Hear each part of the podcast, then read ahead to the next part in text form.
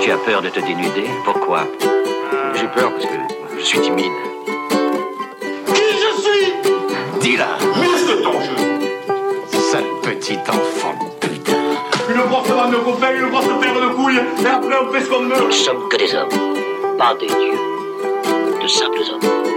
Tu vas avoir des déconvenus parce que t'es trop gentil.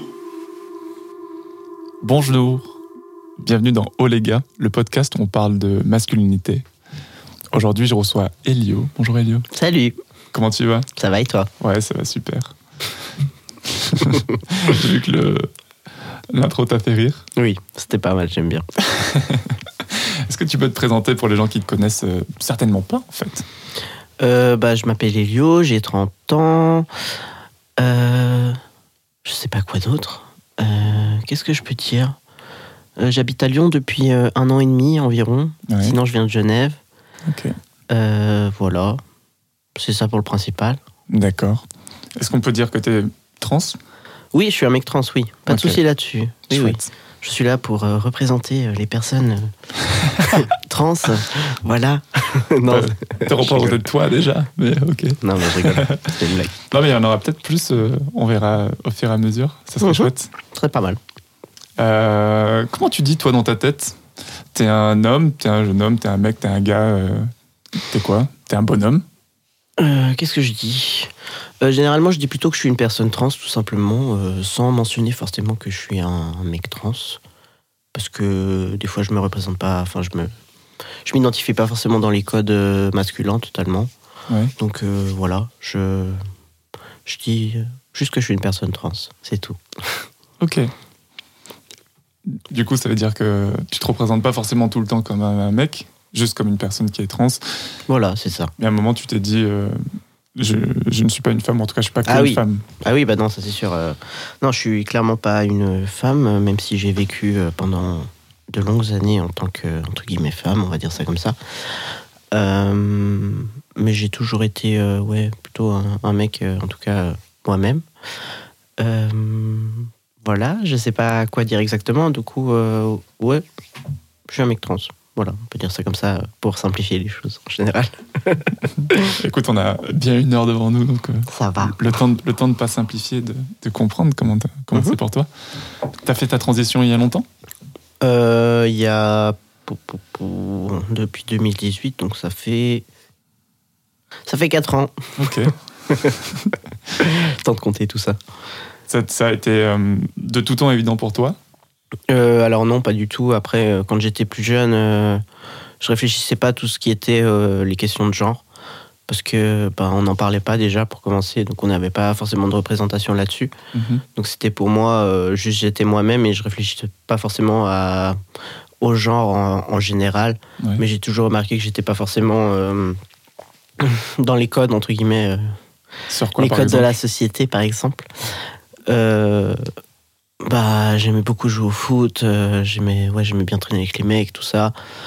Euh, et on me faisait souvent comprendre que c'était pas forcément quelque chose de entre guillemets normal parce que la normalité n'existe pas. Mais on me faisait souvent comprendre, ouais, en gros que bah pourquoi je jouais pas forcément avec les filles, pourquoi. On te le faisait comprendre comment? C'était qui? C'était les enfants les Ouais, les enfants. Après, les enfants sont assez méchants en général et euh, en tout cas passer un certain âge parce que avant un certain âge, ils s'en foutent complètement du genre en fait. Mhm. Mais euh, ouais, c'était plutôt en- tout ce qui était au collège, euh, les choses comme ça où euh, les gens me faisaient comprendre que bah pourquoi tu t'habilles tout le temps comme un mec, pourquoi euh, t'aimes les choses de, de gars, enfin ce genre de choses et on me regardait pas forcément bien, on me mettait à part ce genre de choses. Ok. Voilà. C'est un moment que tu traverses un peu isolé du coup ou est-ce que t'es quand même bien intégré euh bah après moi c'était en dehors de, de tout ça j'ai jamais eu vraiment beaucoup d'amis donc euh, c'était pas je le liais pas forcément euh, à ces, ces, ces sujets là en fait euh, vu que déjà je on n'en parlait pas donc Ouais. si on n'en parle pas je peux pas connaître quoi Ouais, forcément. Mm, exact C'est marrant, souvent quand. moi, dans mon imaginaire, quand on dit j'ai pas beaucoup d'amis, j'imagine Mhm. une personne qui a plutôt du mal à aller vers, vers l'autre. Oui. Alors que toi, là, de ce que j'ai vu ce soir, Mhm. on, on se connaît pas plus que ça, mais t'as l'air extrêmement à l'aise aujourd'hui à rencontrer du monde. alors non je suis pas du tout une personne à l'aise pour rencontrer du monde de base Ok. Euh, juste, euh, j'apprends avec le temps à essayer de m'exprimer et justement pouvoir euh, bah, juste raconter mon histoire, Ouais. même si c'est pas forcément toujours simple. Et euh, j'ai souvent une carapace, donc c'est pour ça aussi que les gens pensent que je suis extraverti, Ouais. alors que c'est pas le cas. Voilà. C'est une image que tu montes. Voilà. Ouais. Oui, c'est une manière de me, de me protéger. Ok. Ok. Et donc, à un moment, tu, tu commences à conscientiser tout ça. Et tu te dis, Mhm. tiens, peut-être que tout ce qu'on m'envoie, euh, enfin, ça vient toucher quelque chose chez toi, en tout cas. Voilà, en fait, c'est surtout qu'avec le temps, on a commencé à en parler. Moi, je regardais beaucoup de vidéos sur Internet euh, de, de personnes trans, de leur transition, etc. Mais je le regardais vraiment d'un point de vue plutôt extérieur, comme quelque chose qui m'intéressait. Euh, mais je pense que c'était simplement euh, que je me rendais pas compte en fait que ça me concernait. Ouais. Et euh, ouais, au bout d'un moment, je me suis quand même dit ouais, mais je regarde quand même beaucoup de vidéos, je m'intéresse quand même beaucoup au sujet, etc. Et puis après, j'ai fait des liens avec mon enfance. des liens simplement avec ce que je vivais, ce que les personnes vivaient aussi. Et je voyais qu'en fait, ça matchait totalement mes ressentis. Euh, et en fait, ça s'est passé que un jour, juste ma mère, on faisait la, la queue pour un festival euh, de musique, enfin pour prendre des billets. Et elle m'a dit, euh, elle me parlait tout simplement d'un, dans Secret Story, d'un, mec qui était euh, justement un mec trans qui était enceint. Et elle m'a demandé justement si je voulais faire la même chose. Parce qu'en fait, moi, j'ai toujours voulu des enfants. Du coup, ma mère a relié ça de ce point de vue-là et aussi parce que c'était un mec trans. Et euh, du coup, bah, je lui ai dit bah oui. Et puis c'est là que finalement, euh, j'ai compris que c'était ok et que je pouvais être moi-même, moi-même avec elle. Et euh, du coup, bah, ça m'a permis de lancer le, le processus. C'est marrant parce que du coup, quand tu l'as dit au début, moi j'ai vraiment cru que c'était un, c'était pas un sujet qui avait été abordé entre vous, comme si c'est pour la première fois elle qui posait le, mot trans sur toi dans votre relation.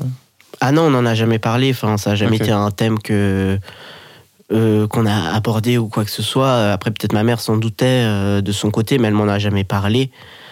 Euh, je ne sais pas pourquoi. Après, j'ai toujours eu une famille quand même assez fermée en général. Ouais. Du coup, c'est aussi peut-être pour ça qu'on parlait pas de ce genre de sujet et aussi, bah, encore une fois, que qu'on n'en parlait pas tout court. Et qu'est-ce qui se fait que là, là elle t'en parle? Pourquoi à ce moment-là précis? Ouais. Bah, je sais pas, elle l'a senti peut-être comme ça. Je, Ok. je sais pas exactement pourquoi elle m'en a parlé, juste parce qu'elle a vu une publication euh, sur Facebook, je suppose, de, bah, de cette personne-là et elle en a profité peut-être pour me lancer, enfin, me tendre une perche, quoi. Et ça a été très naturel pour, euh, pour vous, ce moment de conversation, ou ça a été euh, Bah, un petit moment de, de gel, genre. euh, ah oui, ok. ok. bah, en fait, c'est pas que ça a été un moment de gel ou un truc gênant, c'est juste que je savais pas si c'était ok d'en parler, donc j'ai hésité avant de répondre. C'était surtout ça, en fait, parce que j'ai toujours. euh, Enfin, ça faisait déjà peut-être un an que je, je savais que pff, mon genre ne correspondait pas. Enfin, mon, mon genre assigné à la naissance ne correspondait pas avec euh, qui j'étais. Ouais. Et euh, c'est quelque chose que bah, je- j'en parlais pas, juste re- je regardais mes vidéos dans mon coin. Ouais. Et. bah oui, je sais pas, je pense que ça a juste été le moment, le bon moment. Je pense qu'il y a des choses qui s'expliquent pas forcément, du coup. Ouais. Voilà. C'était le timing, ok. Moi, j'ai découvert il y a hum, pas très longtemps, en fait, qu'un mec euh, trans pouvait être enceint. Ah oui. Et euh, c'est une, je pense, le premier ou le deuxième euh, homme qui a donné naissance euh, Mhm. en France est passé sur une émission quelconque, j'en sais Mhm. rien. Il a mis longtemps à témoigner. Et j'ai vu l'extrait il y a genre trois semaines. Ok. Et euh, j'ai trouvé ça super. Ah bah oui, c'est même de voir une photo et de me dire Ah ouais, ok. C'est possible. Ouais, ça ressemble à ça, c'est trop rigolo. Mm.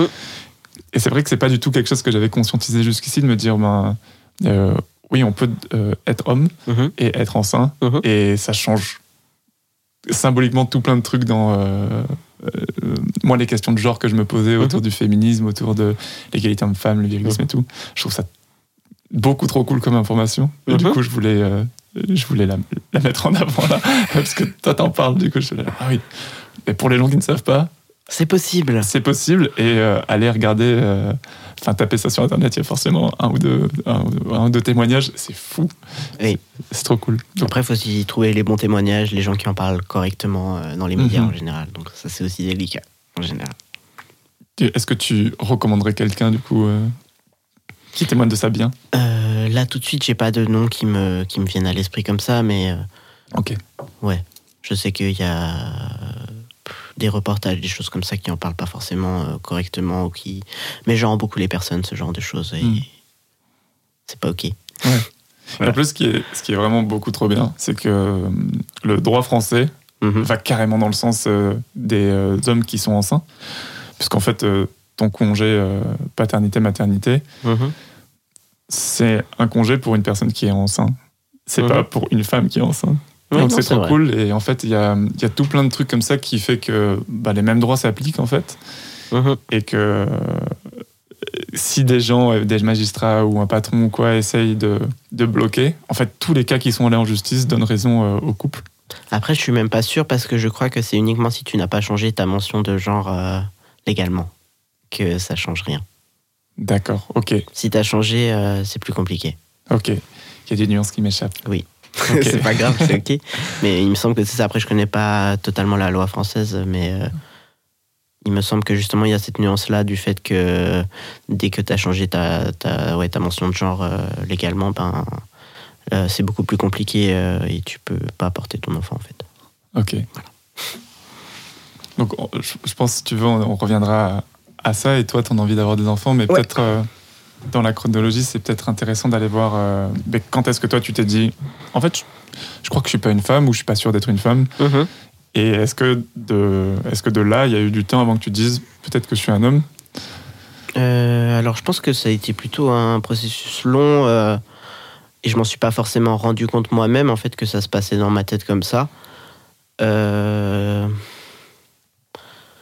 Je pense que c'est aussi euh, question que j'avais. Enfin, pour moi, le genre est tellement abstrait et c'est quelque chose qui est pas. Je considère pas que ce soit quelque chose d'important. C'est plutôt euh, pour moi important d'être soi-même. Donc, euh, Mhm. au-delà de s'identifier comme euh, homme ou femme, euh, je pense que le plus important, c'est juste de se sentir soi et euh, Ouais. sans poser des étiquettes en général. Donc, je pense que c'était surtout ça. J'étais plutôt à la quête d'être moi-même sans forcément mettre de mots. Et, c'est peut-être pour ça que tu réponds, je suis une personne trans plutôt que je suis un mec ou un gars. Oui, parce que avec, enfin, au tout début de ma transition, euh, je me définissais uniquement comme euh, un mec trans. Mhm. Et euh, bah parce que pour moi, comment dire, pour moi c'était c'était plutôt c'était important d'être binaire entre guillemets pour coller au code de la société. Et avec du temps, euh, j'ai déconstruit tout ça et je me suis rendu compte qu'en fait, euh, on s'en fout de, des normes de la société, euh, on fait ce qu'on veut. Il Ouais. n'y a pas de, de limite euh, tant que toi, tu te sens bien avec toi-même. Mm.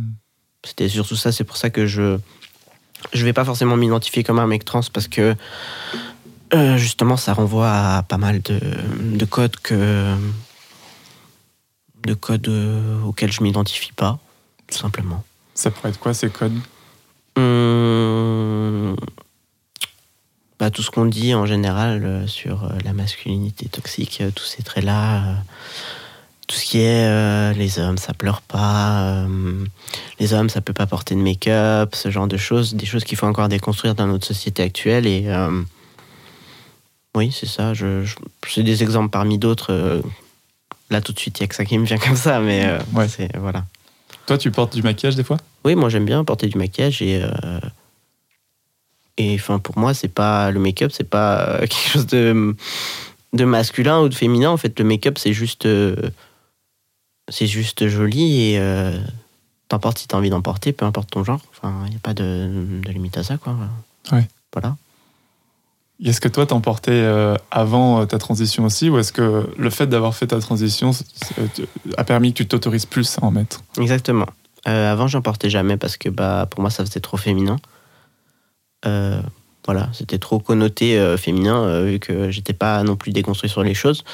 Et oui, avec ma transition, justement, euh, je remarque qu'il y a beaucoup, euh, enfin, il y a pas mal de choses qui font que je m'autorise euh, tout simplement plus d'être moi-même sans réfléchir aux conséquences, entre guillemets. Donc oui, avant je portais pas de make-up et maintenant j'en porte. c'est assez entre guillemets contradictoire, mais je pense que c'est juste un chemin de déconstruction que n'importe qui peut faire en fin de compte. Ouais, moi, je trouve pas ça très contradictoire dans le sens où euh, si tu te sens pas forcément bien dans, dans euh, être étiqueté quelque chose, Mhm. tu veux pas emporter les, les traits, les codes. Oui, c'est sûr. Et une fois que tu as ce qui te permet d'être une autre étiquette, Mhm. bah, tu peux quand même aller chercher ce qui avait de chouette ça. dans cette. euh, C'est ça. Tu peux t'autoriser plus de choses, disons. Mhm. Et du coup, aujourd'hui, est-ce que tu te sens, tu, tu te sens bien en toi? Bah oui, maintenant je me sens bien en moi. euh, je. Oui, je me sens bien en moi. Enfin, je, je me fixe pas de, de limite à. sur qui je veux être, comment je veux m'habiller, euh, si je veux me maquiller ou pas. Euh, D'un point de vue de juste moi-même, ça va. Après, euh, c'est toujours compliqué par rapport à la société. Les regards, c'est toujours ça le, Ouais. le principal souci. voilà. tu, tu le sens à quel moment, par exemple, ce regard de la société? Euh, bah, par exemple, quand je porte du make-up et que je me balade dans la rue, ce genre de choses, euh, les gens vont être assez interloqués et vont pas forcément comprendre pourquoi euh, une personne qui a de la barbe porte du make-up ou euh, tout simplement.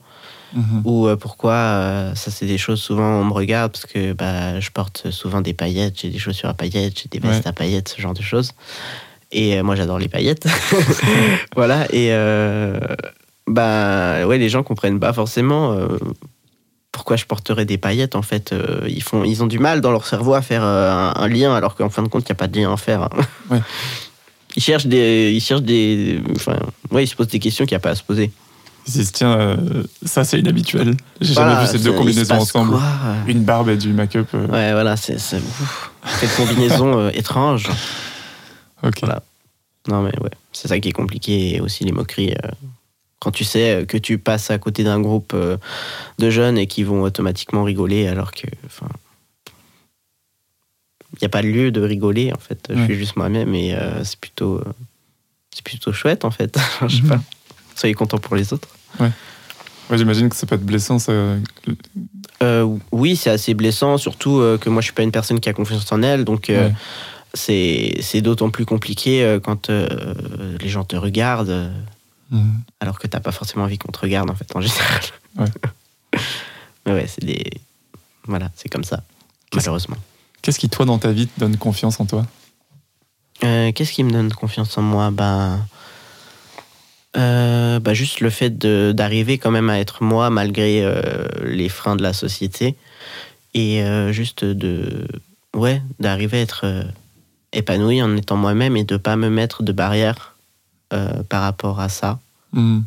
Quand t'oses euh, quand aller dans la rue avec du make-up, par, Par exemple, exemple. c'est un truc qui te donne confiance. Voilà.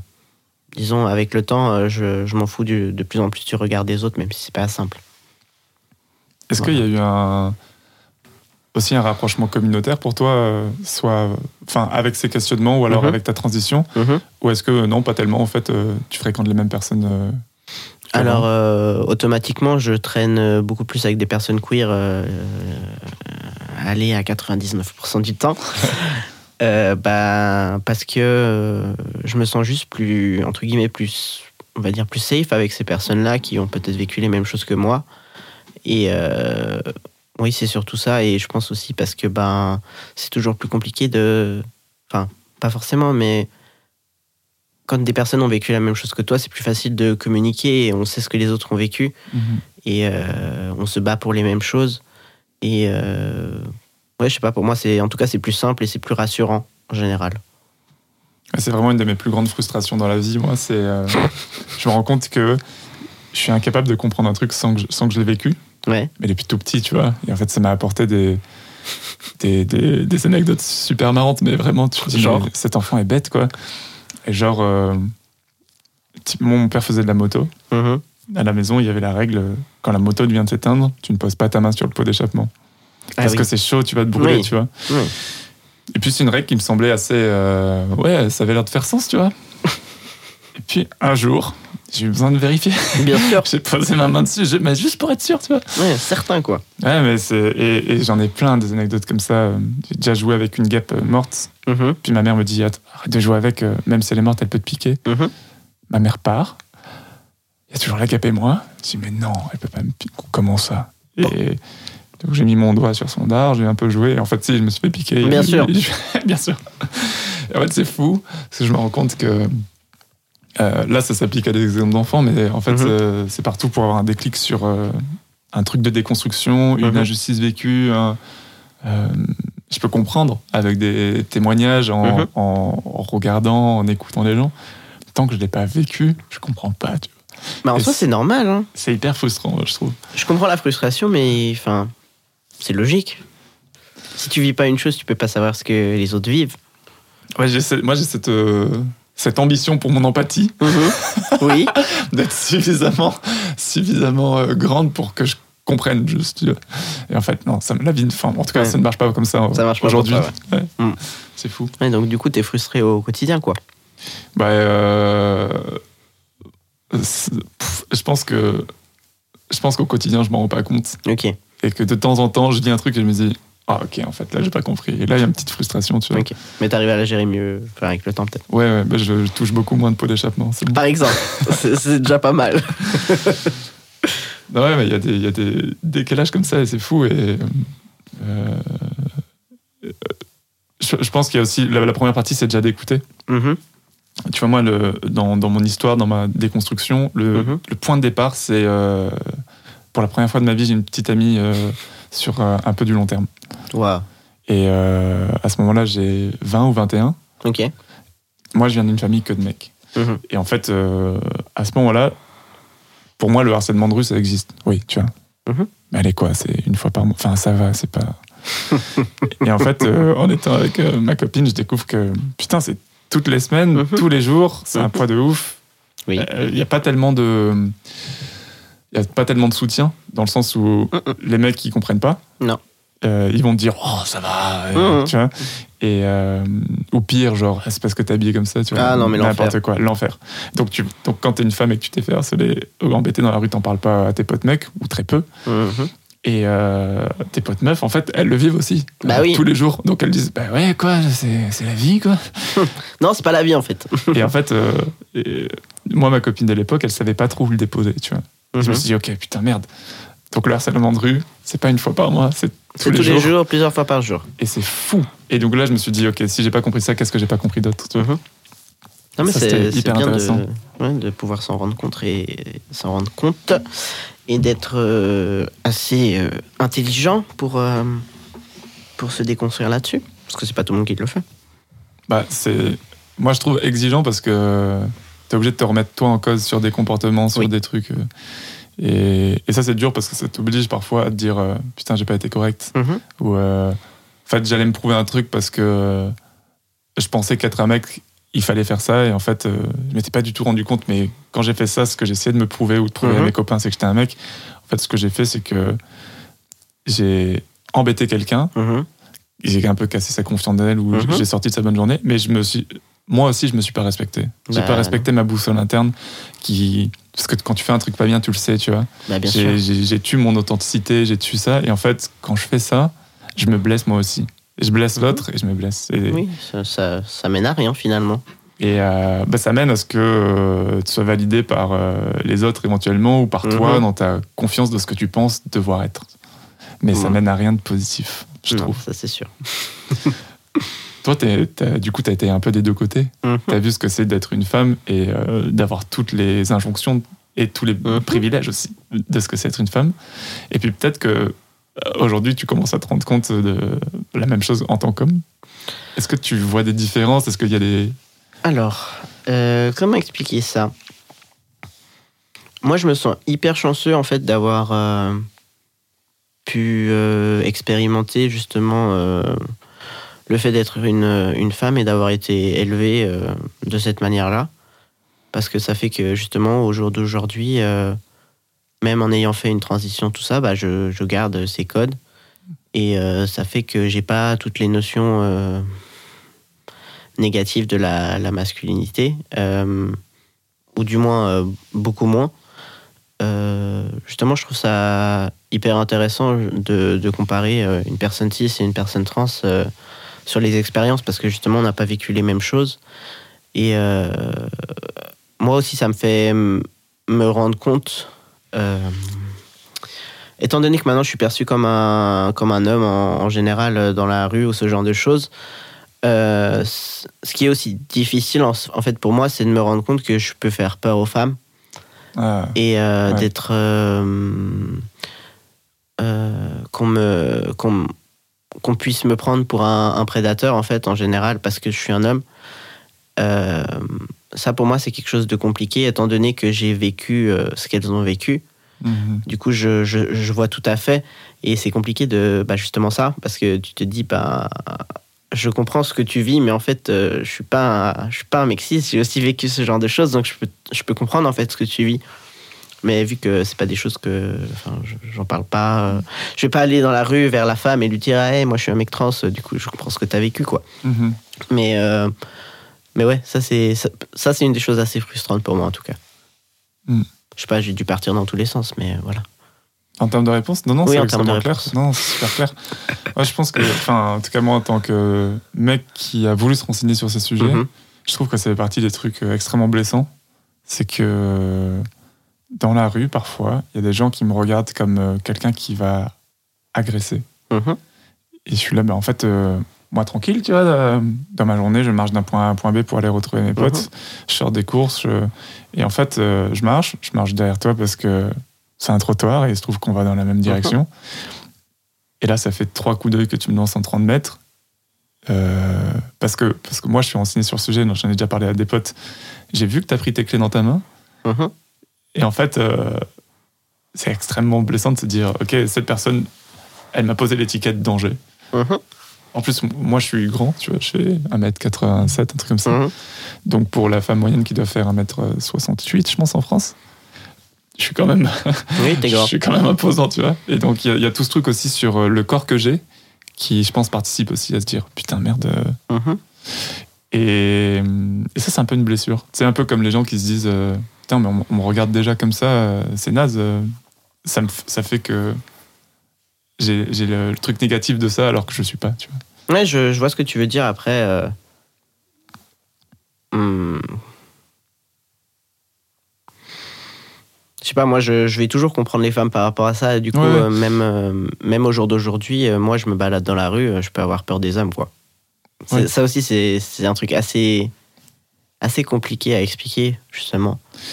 Mais je pense, enfin, moi, je me suis déjà fait agresser dans la rue. Mhm.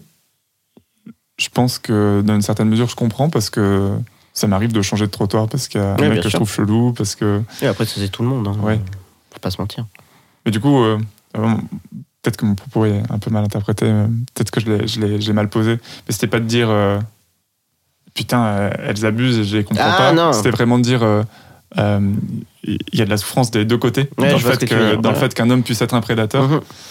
Et, et ça, c'est hyper dommage. Et je pense que souvent, les, les hommes, ils conscientisent pas, ou alors les femmes se rendent pas compte que, bah, en tant qu'homme, ça peut aussi être blessant. Parce que moi, ça peut me sortir de ma journée, tu vois. Mhm. Je suis content et tout, beau temps, hop, et hop, je, je remarque que je fais peur à quelqu'un. Mhm. Et du coup, la question, c'est bah, est-ce que je change de trottoir et je- ou je change mon itinéraire carrément, ça m'arrive, tu vois, pour. Ou est-ce que je me force à dépasser cette personne pour que je sois devant et qu'elle ait plus Mhm. l'impression. Tu vois, j'accélère grave mon pas. Ouais. Est-ce que je modifie qui je suis pour euh, répondre à, à un besoin de quelqu'un d'autre que je connais pas et qui. Tu vois, Mhm.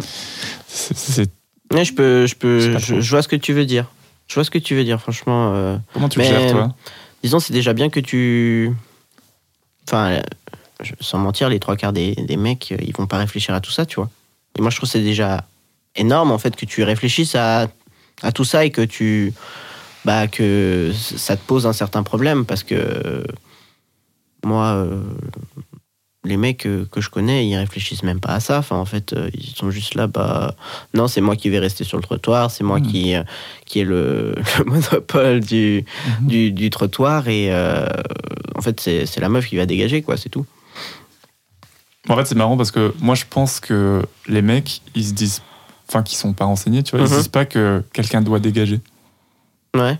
En fait, ils se disent euh, moi, je vis ma vie tranquillement. Mhm. J'ai sûrement même pas réalisé que cette personne était, euh, vivait quelque chose de mal. Mhm. Elle vit quelque chose de mal de son côté. En fait, c'est sa responsabilité. Et pourquoi euh, Du coup, je pense qu'un, ils se rendent pas compte que va y avoir quelqu'un qui va sortir du trottoir. Mhm. Et deux, que peut-être ils ont un rôle à jouer pour mettre cette personne bien, tu vois. Ouais, je, ouais, ouais, ils réfléchissent même pas. Ouais, non. Mhm. Et euh, moi, je me demande vraiment comment, comment créer du lien euh, dans la rue avec les gens pour que Mhm. ce soit hyper respectueux, pour que tout le monde se sente bien, tout le monde Mhm. machin.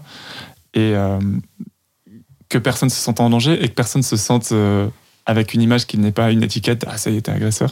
Mhm. Toi, comment tu le gères quand, quand tu vois qu'il y a une, que tu fais peur à une meuf dans la rue? Comment tu gères ça, toi? Comment je le gère? Ben. Moi, comment je le gère? Euh, ben, Je suis mal à l'aise. Oui. Pour commencer. Euh, automatiquement, je me mets dans sa peau. Et je repense à des expériences que j'ai aussi vécues. Ouais. Et euh, donc, je comprends. Mais en même temps, bah, du coup, moi, je. Je pense que moi, je change de trottoir, en fait. Je, Mhm. j'ai pas, je- pas exactement à visualiser là tout de suite, mais moi je change automatiquement de trottoir parce que ben je sais ce qu'elles vivent et euh, Ouais. Tu mets le plus pour moi c'est plus important euh, qu'elles se sentent euh, en sécurité plutôt que que moi je pense à moi comment je me sens en fait parce que ben, étant donné que je l'ai aussi vécu, c'est aussi différent je pense. euh, l'avoir vécu fait que, en tant que femme, justement, l'avoir vécu fait que, ben, on réfléchit peut-être différemment. Mhm. Je dirais ça. C'est pas exactement là tout de suite, mais ouais, c'est ce que je pense. Ok. Et est-ce qu'il y a d'autres choses que tu trouves euh, super chouettes depuis que t'es un mec ou alors d'autres trucs qui te blessent ou qui te- ou qui t'interrogent? Hum. Alors, des trucs chouettes. Euh, Qu'est-ce que tu trouves chouette peut-être dans le dans l'idée d'être un mec? Qu'est-ce qu'il y a de positif pour toi dans la masculinité que tu es content de pouvoir t'approprier aujourd'hui? Honnêtement, pas grand chose parce que vu que je je vois pas ça comme euh, pour moi, vu que tout est un sorte de spectre, euh, Mhm. finalement, je vais pas attribuer les euh, des, des- des caractéristiques spécifiques à- au genre. Du coup, il n'y a pas de, de choses spé- spécifiques que je peux te, te ressortir, euh, même si je vois ce que tu veux dire euh, par rapport à tout ce qui est les euh, les codes et la société, tout ça. Euh, Ouais, c'était ça, c'était un peu en termes de comportement. Tu sais, moi, par exemple, euh, euh, je suis un mec, euh, en boîte, je vais pas forcément pouvoir. euh, je, vais, je vais sentir le moment de tension du videur qui va regarder si je suis avec quelqu'un. mhm. Euh, je suis dans le bus, si je suis assis, je vais regarder les regards des gens sur moi si je me lève pas quand. euh, de moins en moins, mais quand il y a une femme, tu vois. Mhm. Euh, et puis il y a tout plein de petits privilèges et petits trucs hyper chouettes, petits trucs un peu moins chouettes. Et je, sais- et je sais maintenant que c'est parce que je suis un homme. Je sais Mhm. que mes cousines, quand elles sont avec moi, ma meuf, elles n'ont pas à faire ça, tu vois. Quelqu'un galère avec une valise dans la rue à côté de Mhm. nous, dans le métro, tu vois. Super exemple. Euh, des fois, les gens cherchent autour d'eux Mhm. et je vois, je vois qu'on me regarde moi parce que je suis un homme et que, Mhm. que j'ai un grand corps, tu vois. Mhm. Non, toi, tu n'as pas senti trop de différence là-dessus depuis, depuis que les gens te voient comme un homme, que tu as de la barbe et tout. Euh, non, j'ai pas senti euh, beaucoup de différence, honnêtement. Je pense. euh, là, tout de suite, il n'y a rien qui me vient. ouais. Ok, ça marche, mais même pas forcément obligé d'y en avoir. À part le, ouais, le- les, regards, les regards dans la rue, euh, Mhm. se sentir comme un prédateur, ouais, non, je. Je. je- Enfin. euh, dans la rue, je vais peut-être me sentir euh, un petit peu moins en danger, entre guillemets, mais bon, je me sens quand même en danger étant une personne trans, donc finalement, ça n'a rien à voir. Enfin, Oui, il n'y a pas forcément de, de choses positives à ça. Euh, non. Non, je sais pas. Je, je, je vois pas exactement là tout de suite. Ok, mais c'est quand même intéressant, euh, même si tu es en danger parce que tu es une personne euh, trans, t'es, ah, tu te sens des- parfois un peu moins en danger de- depuis que tu es trans. Oui, mais c'est parce que si j'ai plus confiance en moi, parce que je suis plus moi-même, donc c'est pas forcément en lien avec. euh, voilà, Ok, c'est pas forcément en lien avec euh, le fait que, ouais.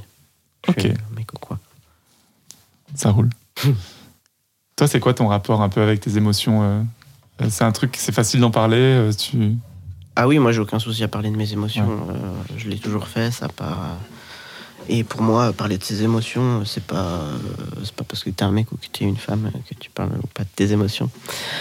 Euh, Hmm. Donc encore une fois, pour moi, parler de ses émotions, c'est hyper important, euh, même si euh, dans la société on dit que les hommes ne doivent pas se montrer euh, euh, vulnérables, ne pas pleurer, tout ça. euh, pour moi, c'est que des conneries. Et euh, en fait, euh, ça me fait plutôt rire. euh, Enfin, je vois pas pourquoi euh, telle ou telle personne ne devrait pas pleurer euh, juste parce que c'est un homme ou parce que c'est une femme. Enfin, je je comprends vraiment pas le, le lien qu'on peut qu'on peut faire là-dessus, quoi. Ouais. Donc euh, mon rapport aux émotions, il est comme n'importe qui a son rapport aux émotions, sans prendre en compte tous les, tous les codes de la société. Quoi. Ok, t'as réussi à rester connecté avec toi-même. et- Ah oui, ça, j'ai aucun souci avec ça. Et pour moi, les émotions, c'est quitter euh, fondamentalement. Donc c'est au-delà de, de quitter euh, euh, selon ton genre. Quoi. Donc je... il n'y a pas de lien pour moi entre les deux. Quoi. Ça, c'est beau, c'est hyper précieux que t'aies réussi à conserver ça. Bah, je sais pas, pour moi, c'est juste normal. Enfin, moi, Ouais. je je vois Mhm. pas ça comme quelque chose de d'extraordinaire ou, Ouais. ou ce genre de choses. Pour moi, c'est juste euh, parce que pour moi, c'est quelque chose d'important et ça, c'est propre à chacun. Ouais, ok. Trop cool.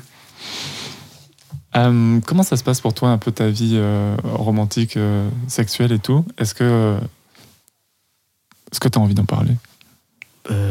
Ma vie amoureuse. Ouais. Après, moi, du coup, je suis une personne polia, donc j'ai plusieurs relations. Ok. Mais ma transition n'a rien changé à ça, en fait. T'étais déjà poli avant? Euh, non, enfin, j'avais jamais, disons, j'avais pas posé de, mots là-dessus, parce qu'encore une fois, on n'en parlait pas, du coup, comme la majorité des sujets euh, qui sont euh, un peu en dehors des codes, on n'en parle pas. Du coup, voilà. le truc intéressant, c'est que peut-être avant ma transition, on peut dire mon orientation sexuelle a changé. avant, je m'identifiais comme lesbienne, donc pour moi, j'étais uniquement attiré par euh, les femmes en général. Ouais. Et euh, finalement, depuis ma transition, ben, je m'en fous en fait du genre de la personne et je vais moins euh, réfléchir à ça. Et, euh, et je remarque que c'est le cas pour euh, pas mal de, de personnes trans en fait euh, que leur identité, enfin que leur euh, leur, ah, leur orientation sexuelle euh, change ou en tout cas qui s'enlève des certaines barrières. Et, quand elle change, elle, a tendance à s'ouvrir? Oui, voilà. Ah, c'est un hyper. euh, C'est hyper intéressant, Intéressant, comme sujet. euh, Ouais. On n'en parle pas forcément très souvent, mais je remarque que c'est quelque chose euh, qui est très répandu. En tout cas, c'est c'est souvent le cas. Les gens, au début, vont, vont, vont être attirés par, par un genre et finalement, ils vont se rendre compte que ça leur est égal et que. Ils ouvrent le, le champ des possibles aussi parce que je pense le fait de pouvoir être soi-même, ça fait que on arrive peut-être mieux à s'ouvrir aux autres et à ce qu'on souhaite vraiment. Ok. Et, et- ouais, ouais, t'as répondu à ma question suivante, c'est d'après quoi, pourquoi? D'après toi, pourquoi en fait? C'est parce que t'es plus proche de ton authenticité. Voilà, c'est ça. coup. Ok. tout simplement. Ok. Je suis. euh, C'est vraiment rigolo, c'est un sujet d'interrogation pour moi, tout ça, euh, le Mhm. polyamour, Mhm. notamment parce que euh, bah, quand on est enfant, il y a, dans la cour de l'école, euh, on a tous plusieurs amoureuses. Et salut, est-ce que tu veux Oui. être mon amoureux? Ok, mais seulement pour aujourd'hui. Ok, Oui, cool, tu vois. J'en ai 3-4. Mais c'est vrai, hein, les enfants, ils, ils réfléchissent pas à ça. Pour eux, c'est juste normal, en fait. euh. Et ce qui est rigolo, c'est que c'est euh, un statut.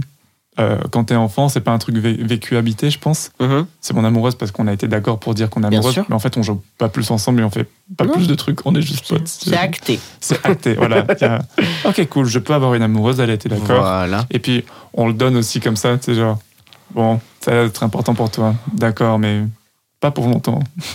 Un petit temps. Voilà. et en grandissant, on, on va plutôt vers des euh, relations euh, monogames, des, des relations un peu plus euh, euh, engagées dans le sens euh, il va falloir qu'on soit loyal l'un pour l'autre, Mhm. fidèle, c'est ça le, le terme utilisé souvent. Mhm. Et puis là, récemment, j'ai l'impression que, en tout cas moi dans mon entourage, c'est un sujet qui est un peu plus abordé, Mhm. ce questionnement de qu'est-ce que j'attends vraiment de mon couple, Mhm. qu'est-ce que j'attends vraiment des personnes avec qui je suis? Toi, comment tu gères Parce que j'imagine que des fois, il y, a des- il y a des petites tensions. Tu te dis, ah putain, euh, je me rends compte que je suis, euh, je suis jaloux des autres partenaires de, Mhm. de la personne avec qui je suis. Ou, euh, Alors, euh, moi, j'ai vécu euh, pendant longtemps uniquement dans des relations euh, mono-A, justement, où j'étais juste avec une personne euh, et euh, justement, j'ai expérimenté beaucoup plus de jalousie et beaucoup plus de tension, en fait, dans une relation qui était euh, uniquement avec une, une seule personne. Parce que j'ai remarqué qu'il y avait peut-être beaucoup plus de non-dits, moins de communication. Et euh, après, c'est. personnel, donc euh, Mhm. ça dépend de, de chaque personne, je pense. Euh, on, est, on vit les choses tous différemment. Mais moi, en tout cas, ça m'a libéré de, de beaucoup de choses, même si c'est pas encore le top du top niveau jalousie, tout ça. mais disons, je le vis de manière euh, vraiment différente parce que, ben, en ayant plusieurs relations, euh, disons pour que ça marche, euh, c'est hyper important d'être transparent sur les choses et de de faire euh, de la full communication tout le temps parce que s'il n'y a pas de communication en fait euh, ça peut pas marcher en fait et c'est là qu'il y a tromperie euh, plus facilement quoi. Tandis que ben, le fait de pouvoir discuter de tout de de ce qu'on veut de des personnes qu'on rencontre en fait ça met pas de de limites et on voit qu'on peut parler de tout avec la personne. Après encore une fois c'est aussi propre à chaque relation il y a des gens qui veulent pas forcément parler de leur autre relation, etc. C'est, vraiment propre à chacun. Mais euh, moi, en tout cas, dans, mon schéma, euh, euh, dans ce que je, vis, moi, c'est plus. je, parle vraiment des choses avec chacun de mes partenaires, chacune de mes partenaires. Et juste, oui, quand on est jaloux, ok, on peut être jaloux. Enfin, disons, c'est moins euh, vécu comme quelque chose de négatif. Au contraire, c'est plus euh, une discussion pour euh, comprendre d'où ça vient, pourquoi il y a cette jalousie. Et encore une fois, beaucoup plus dans la communication et de pouvoir en, discuter sans que on va direct se braquer, se dire ah la personne elle va mal le prendre, ce genre de choses. Et ouais, ça va plutôt être une, déconstruction du pourquoi, du comment. la jalousie est, présente dans le schéma relationnel. quoi. Et en fait, c'est le fait de pouvoir dire euh, je suis jaloux, ok, on essaie de comprendre ensemble pourquoi. Mhm. Et derrière, ça permet de peut-être de répondre à ce besoin, au besoin que vous avez trouvé. Oui, voilà, C'est ça enfin, l'idée. ça- c'est c'est pouvoir euh, discuter et réfléchir comment on peut mettre euh, des choses euh, en place pour que ça se passe mieux, mais euh, encore une fois, dans le respect de chacun, des autres relations. Enfin, enfin en tout cas, moi, pour moi, c'est ça, ça peut, ça peut sembler assez, euh, on va dire bizarre, mais ça peut sembler peut-être. euh, oui, souvent les gens, euh, enfin, quand j'en discute avec ma mère ou ce genre de choses, justement. euh, elle comprend pas forcément que justement je ressente moins de jalousie en étant avec plusieurs personnes plutôt que quand j'en étais avec une en fait. Et euh, ouais, c'est c'est juste que je lui dis, mais en fait, maman, moi c'est parce que bah il y a beaucoup plus de communication et il n'y a pas de barrière en fait. Enfin, j'ai le droit de d'aimer d'autres personnes sans que ce soit en fait quelque chose de tabou et que on aille directement dans dans la tromperie et ce genre de choses. Du coup, euh, ouais, je pense que c'est pour ça aussi que moi je me sens beaucoup plus libre euh, par rapport à ça et que je, je vis euh, moins de jalousie en tout cas. euh, voilà. Est-ce que tes partenaires aussi, ils ont plusieurs partenaires? Oui, euh, bien sûr. Mm. Il n'y a pas de souci là-dessus. Tant que tout est discuté, euh, enfin que tant qu'il y a de la communication, encore une fois. Mm. euh. Après, moi, je pars du principe qu'avec de la communication, tout peut être réglé de toute manière, que ce soit en relation amoureuse ou peu importe. Mais euh, voilà. Et alors, c'est quoi tes tips and tricks pour rester dans la communication et et peut-être les moments où tu es blessé, où tu es, un peu dans l'ego, dans la jalousie, dans machin? Comment tu fais pour. euh, c'est quoi tes, les astuces que tu as expérimentées, tu trouves qui Mhm. marchent? Euh, bah alors ça, encore une fois, c'est propre à chacun parce que on, on vit pas à chacun euh, la gestion des émotions de la même manière. Euh, mais pour moi, ce qui est important, c'est peut-être au début prendre un peu de recul pour pouvoir analyser son émotion, tout simplement, voir d'où elle vient, est-ce qu'elle est vraiment rationnelle, ou est-ce que c'est plutôt des projections que tu as dans ta tête de choses que tu as pu vivre dans le passé, donc des traumas. Et ensuite, justement, en discuter avec la personne concernée. Et ouais, juste exprimer de manière ultra transparente tes, tes émotions, quoi. Tout simplement. c'est quelque chose qu'on devrait faire en fait tout le temps, mais euh, Ouais. on s'autorise, on se l'autorise pas forcément, malheureusement. Mhm. Donc ça, c'est mes tips euh, prendre du recul et euh, et analyser correctement la situation et en parler euh, librement. Qu'est-ce qui fait que toi, tu t'autorises du coup? Parce que moi, en tant que mec, euh, en ayant été éduqué comme un mec, je, Mhm. je sais que bah, cette idée de ce que c'est un mec, clairement, elle a entravé mon accès à ma communication et mes émotions. Et c'est une, reconquête aujourd'hui. Mhm. Et toi, du coup, qui, qui partageais que tu as été éduqué euh, Mhm. comme une femme, et en plus que tu es à l'aise avec tes émotions globalement tout le temps, Mhm. qu'est-ce qui fait que parfois tu n'y as pas accès ou t'oses pas? Euh, bah après, c'est, ça peut être lié à des choses que j'ai pu vivre dans le passé, tout simplement, euh, comme n'importe quel traumatisme. Des Ouais. fois, il y a des choses où on a plus de mal à, à en parler et on met peut-être plus de temps à en parler. Et ça, c'est, enfin, c'est ok, il n'y a pas de souci là-dessus. Après, euh, c'est juste, euh, ça peut prendre du temps. C'est quand ça te touche. Voilà, des fois, ça, ça dépend chaque expérience qu'on a pu Mhm. vivre. Il y a des trucs qui peuvent être plus, nous toucher plus que d'autres. Ouais. Je sais pas si j'ai répondu à ce que tu, tu disais, mais. Si, si, je- carrément, en fait. euh, en fait, pas. je me demandais si des fois euh, c'était. En fait, le, le fait que toi t'aies répondu, ben, c'est mes valises quelque part. C'est que. Voilà, c'est mes Eh casseroles, ben, quoi. euh, ça fait vachement de sens pour moi. Ok, On a tous nos casseroles de toute manière. Ah ouais. euh, voilà. Clairement. Une batterie. Exactement. Euh, J'aimerais revenir sur un truc que tu as dit deux fois déjà maintenant. Mhm. Tu as dit que les sujets tabous, Oui. on n'en parle pas. Et euh, tout ce qui sort de la norme, on n'en parle pas. Mhm. Et je me demandais euh, si maintenant t'en parles euh, et avec qui? Euh, maintenant, moi, j'en parle avec tout le monde, en fait. euh, parce que moi, je veux que, justement, les choses bougent et que les tabous ne soient plus tabous et que, Mhm. justement, on arrête de d'avoir tout le temps des, bah, des stéréotypes euh, tout le temps. Et, bah, moi, j'ai pas de souci à parler des choses. C'est aussi pour ça que bah, j'accepte de faire des témoignages, ce genre de choses, parce que pour moi, c'est important d'avoir de la visibilité et de pouvoir euh, que les autres puissent avoir des modèles. Et euh, comme moi j'en avais pas forcément quand j'étais peut-être plus petit ou du moins euh, beaucoup moins. Et voilà je pense que c'est vraiment important d'avoir tout un type de, de, de, de modèles auxquels on peut s'identifier et ne pas se sentir seul parce qu'il n'y a rien de pire que de se sentir seul dans ce qu'on vit euh, intérieurement quoi. Toi, aujourd'hui, tu as des modèles? Euh, Est-ce que j'ai des, des modèles particuliers euh, C'est souvent des choses que j'ai du mal quand on me pose des questions. Genre, Ouais. t'as des modèles ou que- quelles sont tes musiques préférées ou des trucs au vol Mhm. comme ça. J'ai souvent du mal à, Et maintenant, un top à 5. répondre. Quoi. Un top 5, ouais, alors là, euh, C'est parti. phobie. Ouais. C'est une Euh, question pas facile, euh, celle-là, du, du modèle pour le coup. Mm. Bon, on, on peut le laisser grandir dans ta tête et, voir si à la fin c'est venu. Je pense que c'est des, des inspirations au fil de- des années que je, je prends gentiment, mais Mhm. après, euh, le modèle, ouais, on se le fait un peu tout seul en vrai. Mhm. On se le construit. Voilà. Il y a. euh, J'ai perdu ce que je voulais dire. Oupsie. Oupsie. Euh, Le modèle est juste avant. Mhm. Tiens, tiens, tiens. Oui, tu disais que tu te sentais. euh, qu'il n'y avait rien de pire que vivre quelque chose et pas être compris dans cette émotion, dans ce, Mhm. Dans ce vécu. Mhm. Est-ce que toi, aujourd'hui encore, tu te sens isolé sur certains sujets ou il y a des sujets sur lesquels tu ne sais pas à qui t'adresser? Tu dis dans la vie en général? Ouais, ouais. Euh, À qui m'adresser? Bah, Tout ce qui est lié à la santé mentale, c'est jamais simple, en général. Donc, euh, on n'en parle pas beaucoup, je trouve, de la santé mentale. Ça reste un sujet assez. Je dirais pas tabou, on commence à en parler un peu, mais pas.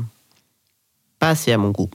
Mm. Euh, Et c'est un sujet un peu. C'est pas simple. Il y a une petite barrière à l'entrée dans cette ouais, conversation. voilà, on dirait un peu, ouais, comme tu dis, qu'il y a une sorte de barrière euh, pour pouvoir accéder à, à ça, alors que, ben, je sais pas, pour moi, c'est hyper Mhm. important et. euh, enfin, pour moi, c'est vraiment un des sujets très très importants, la santé mentale, et je trouve que, ouais, on n'en parle pas assez. Et, euh, on n'a pas forcément énormément de modèles là-dessus ou de personnes qui en parlent ouvertement parce que justement, c'est encore vu comme des choses négatives en général. Et pourtant, c'est trop bizarre parce que, au même titre que quand t'as mal au dos, tu vas chez l'ostéo ou chez le Voilà, médecin. exactement. Bah, quand t'as euh, une dépression, bah, c'est normal. De, ou Bah oui, quand, quand, quand tu te sens en pas bien, ouais. Ouais, ouais. J'ai, moi, dans mon, en- dans mon entourage, j'ai plusieurs Mhm. euh, thérapeutes. Ouais. C'est plutôt des dames qui ont genre 60 ans, un truc comme Mhm. ça. Elles, sont, elles pétillent, elles sont géniales. et, euh, et elles ont remarqué quelque chose au, au- au fil des ans, tu vois, avec l'expérience. Puis elles ont 30 ans de carrière chacune. Oui. donc ça fait des stats assez fiables, je pense. Euh, elles ont remarqué que souvent les femmes, quand elles viennent, euh, en tout cas sur des problèmes de couple, Mhm.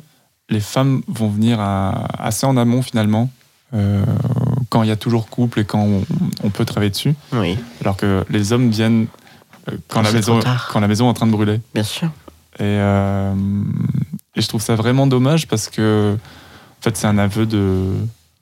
Moi, je crois que c'est un aveu de ben, en tant qu'homme, je m'autorise pas forcément à aller chercher de l'herbe, en tout cas sur la santé mentale, en tout cas sur le sujet du couple. Mhm. Et le moment où je vais m'autoriser à ça, c'est le moment où euh, j'ai plus d'autres options en fait. Ma femme est partie ou ma femme dit qu'elle va partir dans une semaine. Euh, et c'est là que, là que j'engage. ouais, quand je suis vraiment le couteau sur la gorge. Mhm. Et c'est super dommage euh, que n'importe qui prenne autant de temps avant de d'oser demander à l'aide à un pro. Bah, et d'autant ouais. plus si c'est genré, quoi. Si c'est un héritage de, de la Mhm. culture patriarcale, c'est triste, je trouve. Ah oui, mais c'est. Enfin, pour moi, c'est. Je pense que ce que tu dis justement là, bah, c'est juste que les, les, les hommes sont peut-être euh, trop touchés dans leur ego, etc. et ont plus de mal à se dire. euh, je peux m'autoriser, enfin, on va pas me voir comme quelqu'un de faible, peut-être, ou. Mm. En tout cas, moi, je le vois, je le vois peut-être comme ça, euh, ce qui peut se passer dans la, la tête des gens. Je sais pas si c'est une question d'ego, mais je pense que c'est une question d'identité. Mhm. Euh, c'est comme par exemple les euh, sexologues que j'ai rencontrés me partageaient le fait que mm, souvent le retour qu'elles ont, Oui. c'est euh, moi en tant qu'homme, c'est beaucoup plus simple de venir vous parler à vous de mes problèmes d'érection parce que vous êtes une femme. Je, je vois pas pourquoi. Et en fait, je pense que la, la réponse, elle est contenue dans le fait que souvent on est un homme parce que les autres hommes nous reconnaissent comme un homme. Mhm. On n'est pas un homme parce qu'une femme nous reconnaît comme un homme. Ça suffit pas. Mhm. Et, euh, et euh, avoir une érection, être capable de bander, c'est un truc de bonhomme. Et les hommes, par exemple, ils parlent très peu de leurs problèmes d'érection entre eux. Mhm. Et donc, Parce que si- c'est la honte? Parce que ça fait de toi plus un homme. C'est nul. Ouais, c'est naze. c'est complètement naze. Et du coup, le fait que si t'es sexologue et t'es un homme, un homme vient te voir et dit Ok, vous êtes un professionnel de santé, mais vous êtes aussi un homme. Et en fait, symboliquement, je- ça, ça crée une petite barrière. et je trouve ça. Mais je comprends pas. Extrêmement quel rigolo. est le lien enfin, c'est, un professionnel de la santé, peu importe son genre. Mhm. Mais Mhm. je, je vois, c'est des trucs euh, bah, qui sont ancrés en toi, en fait. Donc, Ouais. euh, c'est, plus truc. difficile à déconstruire, quoi. Et tu t'en décides pas, et souvent, tu l'as même pas conscientisé. Ouais, c'est genre automatique, quoi. Ouais, parce, Mhm. que, parce que souvent, quand tu le conscientises, tu trouves ça un peu bête et tu t'autorises à aller voir un mec qui est thérapeute ou sexologue, tu vois. Mhm. Et c'est, je, je trouve trouve ça ça, hyper ouais. intéressant. C'est hyper important, je trouve, de justement pouvoir déconstruire ça. Ouais. Parce que, ben, finalement, euh, enfin, tu, tu essayes de prouver quoi? Enfin, t'as un souci, tu vas voir un, un thérapeute, puis c'est tout, quoi. Mhm. Peu importe ton souci. Enfin, Ouais. c'est une personne qui sait de quoi elle parle et c'est tout. Ouais, ça, je... C'est des liens que j'ai du mal à faire dans ma tête, moi, en général. Dans mon livre préféré, il y a un passage trop cool sur. euh, c'est un livre fantastique, tout Mhm. ça. Ça s'appelle le- comment? C'est euh, Chronique d'un tueur de roi de Patrick Roth, Rothfuss. Je connais pas. C'est euh, euh, c'est un mec qui raconte sa vie euh, en trois jours à un scribe. Et en fait, le mec a vécu plein de légendes, donc c'est Ah ouais, c'est large. c'est un livre d'ado quoi, euh, bien. médiéval, fantastique, euh, super, genre vraiment incroyable. Et le, la troisième journée sortira sans doute jamais. Mhm. À tous ceux qui veulent commencer, sachez que Il n'y aura pas de suite. la fin, on n'est pas sûr qu'elle existe, parce que l'auteur est un peu saoulé d'écrire, mais c'est vraiment les, les 1500 ou 2000 meilleures pages de ma vie, quoi. C'est Ah incroyable. ouais, d'accord. Ah, c'est fou. Genre, quand le dernier livre est sorti, j'ai mis ma vie en pause de trois jours le temps de manger le livre, quoi. Ah ouais. Écoutez, je ne fais rien d'autre. Laissez-moi lire. Ouais, c'est fou. Et il y a un passage trop intéressant sur euh, le héros qui va dans une société qui est un peu exotique et tout, où c'est une société matriarcale, c'est des femmes Mhm. combattantes. Et euh, à un moment, il a une discussion avec euh, sa partenaire sexuelle, Mhm. qui est, qui est, qui est de cette tribu-là. Et c'est un, truc en mode. Il n'y a pas l'air d'avoir plus de couples que ça. Si on a envie de coucher ensemble, on couche ensemble. et Mhm. Ça nous engage à rien, tu vois. Et il y a y, une discussion sur euh, les, les maladies et le Mhm. fait que les, les maladies sexuellement transmissibles dans Mhm. cette société, c'est tellement normal et, et de soigner et de l'assumer. Mhm. Dire bah ouais, j'ai ça, du coup, euh, bah là je quitte euh, toutes mes fonctions et tous les rôles que j'ai dans cette société. Je vais me faire soigner. Il se trouve que c'est là-bas, euh, après les montagnes. Quand je suis euh, bien, ben je reviens et bien sûr que j'aurai ma place, tu vois. C'est logique, en fait. Et, et ça, je trouve que c'est pas tellement quelque chose euh, qu'on a nous dans notre société Oula, non. et euh, certainement pas au travail. euh, donc là, la transposition au travail, ça serait est-ce que je- si je fais un burn-out, est-ce que j'ai ma place au retour? Ouais, Est-ce qu'on va pas trouver, est-ce qu'on va pas me trouver fragile? Est-ce qu'on va oser me donner des postes à responsabilité comme avant? Est-ce que machin? Et ce truc de bah là en ce moment, je suis en train de vivre quelque chose et c'est une maladie, et voilà, Mhm, et je vais prendre soin de moi. mhm. Et après, quand j'irai mieux, je reviens et j'aurai ma place. C'est pas encore automatique dans nos sociétés. J'espère vraiment que ça va changer. Bah, J'espère aussi parce que bah, c'est tellement dommage. euh, Enfin, déjà, si t'as, peu importe le type de maladie que tu as, déjà c'est compliqué d'avoir cette, cette maladie. Ouais. Et si en plus tu es encore euh, stressé du fait que quand tu vas revenir, tu n'auras pas forcément ta, ton emploi, enfin, c'est, c'est vraiment très compliqué quoi. Et puis de l'image que tu renvoies. Ah, ça y est, c'est plus un mec, euh, c'est plus un mec solide, c'est un, c'est quelqu'un de, de- qui peut casser. Mhm. Et donc on peut plus lui confier des postes. On Ouais, peut plus lui confier des projets. On peut plus lui. On va, Mm. on va. Ça devient un, un poids, tu vois. Et ça c'est fou. C'est fou, complètement fou. Ouais, non, mais- Encore des choses que je ne comprends pas. Et bon, euh, moi, le monde de l'entreprise m'interroge beaucoup. Je me Mhm. dis, mais tiens, qu'est-ce que. Comment on interagit là-dedans Moi, souvent, j'ai l'impression, euh, en l'observant ou en étant acteur dedans, que le monde de l'entreprise, c'est un, monde où on joue à, à être des adultes. On, joue, Ouais. on joue à faire semblant que- on joue à faire semblant qu'on n'a pas d'émotion, qu'on n'est pas des- qu'il n'y a rien qui nous fait pétiller. Qu'on est des robots. Genre, t'oses pas parler de ton hobby et de peur Ouais. d'être tout. T'es là, genre, putain, c'est fou quand même. euh. Ça, je suis d'accord. Et on s'emmerde à, à la pause café euh, Ouais, c'est parlant de c'est naze quoi. Ouais, Il y, a- il y a une grosse barrière où tu as du mal à parler de toi parce que tu as l'impression que bah, vu que c'est le travail, c'est quelque chose de, de hyper important et qu'en fait, quoi que tu vas dire qui va pas forcément faire plaisir à l'autre personne, Mm. donc vous n'avez pas les mêmes avis, du coup, qu'il y a un potentiel risque que tu, tu perdes ta place. quoi. Puis il y a des il y a des trucs moi je ne comprends pas. Vas-y. c'est vraiment genre ça me ça me fait autant rire que ça me met en colère. Ah oui, d'accord. Euh, pourquoi en tant que société on s'est pas dit voilà l'été il fait chaud oui. venez on, On venez, arrête. on a un short ou on a un, un uniforme pour les hommes qui fait qu'ils ont le droit de travailler avec ça. Parce que que tu dises, euh, oui, bah, les pantacourts que les, ou les, les pantalons ou les, les shorts que les hommes portent, ça fait pas pro parce qu'en fait, tous ceux qu'ils achètent, c'est des shorts de plage. Mhm. Ok, tu vois Mhm. Mais il se trouve, on a des stylistes, on a des Par designers, il y a des gens, ils pourraient nous faire un, un short de costume, tu vois, genre. Mhm, Bien sûr. Je pense que on est capable, on envoie des trucs sur la Lune, on explore le fond des océans. Oui, c'est faisable. Ça Quoi. doit être à notre portée. Franchement, je Et- pense, ouais. Et comment personne ne se saisit de ça? Et comment tu prends des shoots et tu te fais renvoyer chez toi euh, pour te changer quand tu mets un short alors que tu n'as aucun contact clientèle et que tu as un Mhm. métier où tu vois que tes collègues, tu es là, mais. Les meufs à côté, elles ont leur petite robe ultra légère.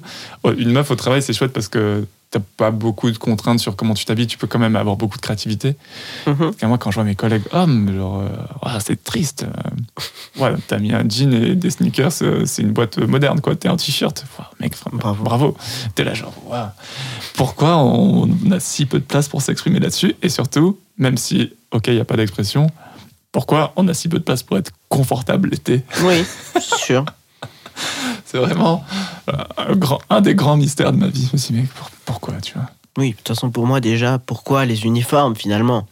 Hmm. À quoi ça sert? Hmm. Pourquoi on peut pas juste s'habiller comme on veut?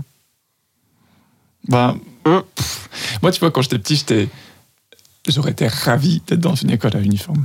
C'était genre un de mes rêves. Oui, moi aussi, quand j'étais petit. Je me disais, c'est fou, c'est trop bien. Et je comprends un peu. On est une équipe, on porte les mêmes trucs, tu vois, pourquoi pas. Mais moi, il se trouve que dans les métiers que je fais, euh, on n'y a pas. Euh, j'ai deux métiers. D'un côté, je suis thérapeute. Waouh Et de l'autre, euh, ça, c'est le métier qui est lié à l'entreprise. Je suis designer. Oh, waouh. Ce qui veut dire que même je suis designer d'expérience client, ce qui veut dire que je travaille dans des équipes plutôt informatiques et mon but c'est de comprendre comment les gens utilisent notre site. Voilà. Intéressant. Et du coup, euh, mes collègues c'est des devs, des PO, des gens du marketing, bref. On travaille entre gens de nous, tu vois, et on a zéro contact client plus que ça. Le seul qui a des contacts clients, c'est moi de temps en temps. Oui. Et euh, bon, bah, je comprends que quand je suis en contact clientèle, euh, j'ai une certaine image de l'entreprise, très bien, tu vois. Mais je, je ouais. Hum. Entre Je- nous, je je, sais pas. voilà, c'est très bizarre. Où allait ma phrase avant euh, que tu me demandes cette précision? Écoute, euh, ça va être compliqué pour Ça moi aussi. compliqué. Ah ouais. Ok. Mais en tout cas, il y a vraiment ce truc de. Tiens, euh, pourquoi, pourquoi on ose si peu euh, avoir de l'individualité et Mhm. de la créativité, de la, pétillance de l'individu? Mhm, C'est tellement dommage. Les uniformes, c'est cool, mais ah oui, voilà. Dans ce que je fais comme métier, les uniformes, en fait, euh, si tu fais du conseil en entreprise, ton uniforme, ça va être. euh, ouais, tu viens en, en pantalon de costume, chemise, euh, chaussures à 200 balles qui montrent Mhm. que t'es pas en sneakers. Bien sûr. Et en fait, c'est pas un uniforme qui veut dire nous on représente telle boîte de consulting donc on est habillé comme ça. Non, c'est tous les consultants. C'est un uniforme de classe. Voilà, c'est tout le monde. Un uniforme de classe. Et, et tu travailles et tu travailles et tu travailles à côté de gens qui font le même métier que toi mais qui sont en interne chez ton client Mhm. et qui viennent en t-shirt quoi. Et tu te sûr. dis mais Pourquoi? pourquoi on met cette est-ce que vraiment cette chemise Va changer Un. quelque chose? fait que je travaille mieux Bien Deux, sûr. fait que toi tu vas te dire que je travaille mieux et donc que ça justifie le prix que tu me payes. Ah non, mais. Ça, c'est un truc à déconstruire, hein, c'est pas possible. Et je trouve ça fou. Pourquoi un habit va faire que tu vas mieux travailler ou Mm. pas Enfin, euh, je sais pas. Parce que l'habit fait le moine. Bien sûr. J'ai travaillé euh, du coup deux ans dans une société de conseil qui avait plein de branches différentes et nous on, on était euh, moi j'étais vraiment de l'avant-garde tu vois genre nous euh, on vendait un peu les, les nouvelles façons de travailler designer d'expérience client en France c'est un tout petit truc c'est c'est le début en fait ok. donc nous on pouvait être juste en chemise pantalon chaussures euh, qui se montrent qu'on n'est pas en sneakers D'accord. ok ça c'était possible tu vois Hmm. moi-même parce, que moi je suis designer Bien sûr. et que je suis vraiment l'extraterrestre des fois je venais en t-shirt rentrer dans le pantalon incroyable Et puis- Franchement, incroyable. Ouais, c'est fou. Et puis à côté, il y avait les, les mecs qui travaillent euh, à la finance, les mecs ou les nanas d'ailleurs. Mm. Non, euh, les mecs dans ce que je vais dire en fait. Et euh, cravate. Ben, bien sûr, la Si cravate, ça change tout. Si tu travailles dans la finance, cravate. C'est automatique. Hein. Et euh, je sais pas, c'était la même. enfin, c'était les, les collègues comme moi, tu vois. Mais voilà, ton métier, euh, c'est ça. Du coup, euh, mets la cravate ou, ou ne viens plus à ce travail jamais. Jamais. C'est fou. Voilà. Ah non, mais moi, je comprends vraiment pas. En plus, toi, tu as tout, t'as tout un. Enfin, de ce que je vois ce soir, tu as toute une expression aussi dans tes vêtements, dans ton Ah style oui. et tout. Est-ce que des fois, tu te sens contraint hein, par, euh, par le travail Euh, oui. Ouais. Sauf que maintenant, je choisis euh, des emplois où euh, je n'ai pas ce genre de contraintes. Ouais. Parce que pour moi, être en costard toute la journée, Ouais, c'est pas c'est pas ouf quoi. Enfin, c'est- Mm. je vois pas l'intérêt et pour moi, c'est des contraintes qui de- ne devraient même pas exister. euh, Déjà, le fait que j'ai des tatouages, c'est déjà compliqué, des piercings et tout. Et euh, pour moi, c'est important Ouais. de pouvoir rester soi-même là où on travaille. Donc, euh, c'est ce que j'allais te demander. Est-ce que tu enlèves. Donc, toi, tu as, un piercing de. T'as deux boules en haut du nez. Je sais pas comment ça s'appelle le bridge. T'as un bridge. à deux boules. Je sais pas comment on dit ça. Et t'as un anneau de nez. Un anneau de nez, un septum, ouais. Un comment? Septum. Un septum. T'as un bridge et un septum. Ouais, Bien ça. sûr, c'est des mots que je connais. Bien évidemment. sûr. Est-ce que tu les, tu, les, tu les gardes, tu les enlèves au travail? Non, je les garde. Tu les gardes, ok. Après, euh, ça, ça dépend. Si vraiment je suis dans la, la merde pour trouver un travail que je suis obligé, je vais pouvoir faire des efforts, mais euh, faut vraiment que je sois dans la merde. hein, parce Ouais. que vraiment, moi, c'est un truc qui me révolte de ne pas pouvoir être soi au, au travail et que le fait que j'ai des piercings, des tatouages va faire que je vais moins bien travailler et que euh, les études que j'ai pu, pu faire euh, ou peu importe euh, va faire que euh, vu que j'ai cette apparence, euh, je vais être euh, moins pris au sérieux, alors que ça n'a rien à voir. Ouais. Je, je suis juste moi, mais mes compétences restent euh, les mêmes, mon Mhm. travail est le même. Enfin, c'est vraiment un truc que je je comprends vraiment pas euh, pourquoi euh, vouloir toujours euh, donner cette cette comment on dit cette image de l'excellence par des costards etc alors que enfin c'est pas ça qui fait l'excellence c'est pas parce que tu es bien habillé que tu vas bien travailler quoi Non, ouais. tu peux être habillé au top du top et faire un travail de merde en fait. Mhm. Voilà. Je cherchais un, un métier où c'est le cas, mais j'ai pas réussi à trouver. Mm. Ma blague s'échoue avant d'a- Mince. D'être né. Un cuisant échec. Est-ce que, toi, t'as des, t'as des complexes aujourd'hui? Des complexes? Ouais. Euh, Oui. Euh, mon poids. Après, c'est des trucs euh, assez. Euh, on va dire, guillemets, basiques. Enfin, Je sais pas. Ouais. Mon poids, surtout. Ton poids surtout. Ok. Oui. Complexe physique. Ok. Voilà. Ça roule. On arrive doucement à la fin de cet épisode. Euh, cet épisode, c'est aussi euh, l'occasion de partager un petit peu un message, euh, Mmh. des Mmh. conseils, soit à ton toi du passé, ou à ton toi du futur, pourquoi pas, soit ben, au monde, aux gens qui nous écoutent, aux gens qui, sont, qui ont peut-être 16-17 ans, aux, aux mecs qui en ont 40, euh, aux femmes qui en ont 30 et qui écoutent Mhm. ça en se disant qu'elles feront écouter à, leur, euh, à leurs copains. Mhm. Qu'est-ce que tu aurais envie de, de lancer, toi, comme bouteille à la mer Euh, moi, je voudrais juste dire, ben, juste soyez vous-même et on s'en fout en fait euh, des codes, euh, des stéréotypes, de tout ça. Juste, on s'en fout du genre. Juste, bah, vivez et ouais, soyez vous. Super. Eh bien, écoute, merci beaucoup. C'était un plaisir de t'avoir sur ce podcast. Merci ce à soir. toi, c'était très chouette. Merci d'être venu témoigner. Et merci à vous qui avez écouté ce podcast jusqu'ici. C'était Oh les gars, le podcast où on parle des virilités. Parlez-en autour de vous. C'est grâce à votre bouche à oreille que petit à petit on devient un peu plus nous-mêmes. On se retrouve dans deux semaines. D'ici là, passez du bon temps.